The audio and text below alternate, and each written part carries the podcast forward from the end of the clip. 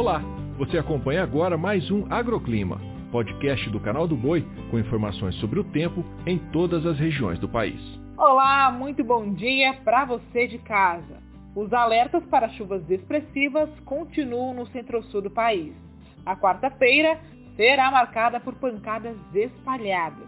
No sul, são esperados volumes já com menor intensidade se comparado aos últimos dias, porque a frente fria já começa a se afastar.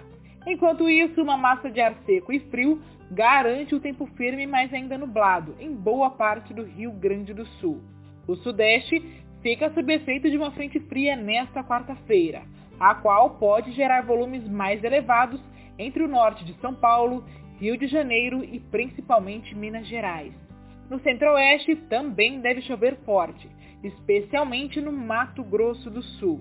No norte do Brasil, as chuvas persistem, mas ainda muito concentradas entre Rondônia, Acre e oeste do Amazonas, o que apesar de gerar alívio nessas áreas, não resolve o problema de seca em toda a região. No Nordeste, a chuva começa a se espalhar lentamente pela Bahia. São esperados volumes entre 5 e 15 milímetros, mas a maior parte da região ainda vai continuar seca, ensolarada e muito quente. Já que estamos falando de temperatura, inclusive, a máxima prevista deve ser de 20 graus em Lages, 28 em Volta Redonda.